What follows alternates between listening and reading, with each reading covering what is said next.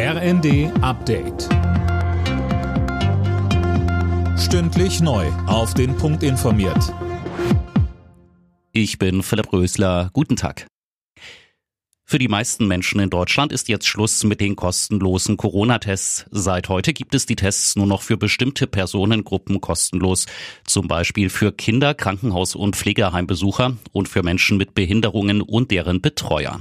Gesundheitsminister Lauterbach sagte im ZDF, er hätte die kostenlosen Tests gerne behalten.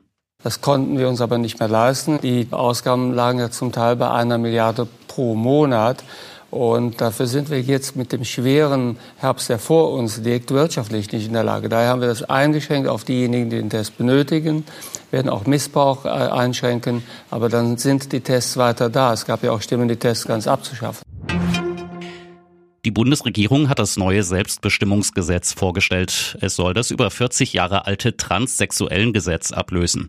Sönke Röhling, dabei geht es darum, die Angaben zum Geschlecht im Ausweis zu ändern. Richtig, und das sieht noch vor, dass man zwei psychiatrische Gutachten und eine Gerichtsentscheidung vorlegen muss. Bis vor wenigen Jahren war auch noch eine Operation zwingend notwendig. Alles sehr teuer und mit viel Aufwand verbunden.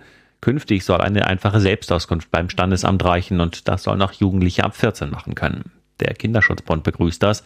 Wie Verbandspräsident Hilgers dem RND sagte, führt das alte Recht mitunter zu starken psychischen Belastungen. Und auch viele andere Experten halten es für nicht mehr zeitgemäß. Weil die ukrainischen Geflüchteten jetzt in der Statistik auftauchen, ist die Zahl der Arbeitslosen in Deutschland im Juni erstmals seit Monaten wieder gestiegen auf 2,36 Millionen. BA-Chef Scheele sieht darin aber eine Chance für die deutsche Wirtschaft, neue Fachkräfte zu gewinnen. Österreich hat gerade mit heftigen Unwettern zu kämpfen. Nach Erdrutschen und Überschwemmungen laufen im Bundesland Kärnten die Aufräumarbeiten. In Oberösterreich sind zahlreiche Keller vollgelaufen und Dächer abgedeckt worden. Alle Nachrichten auf rnd.de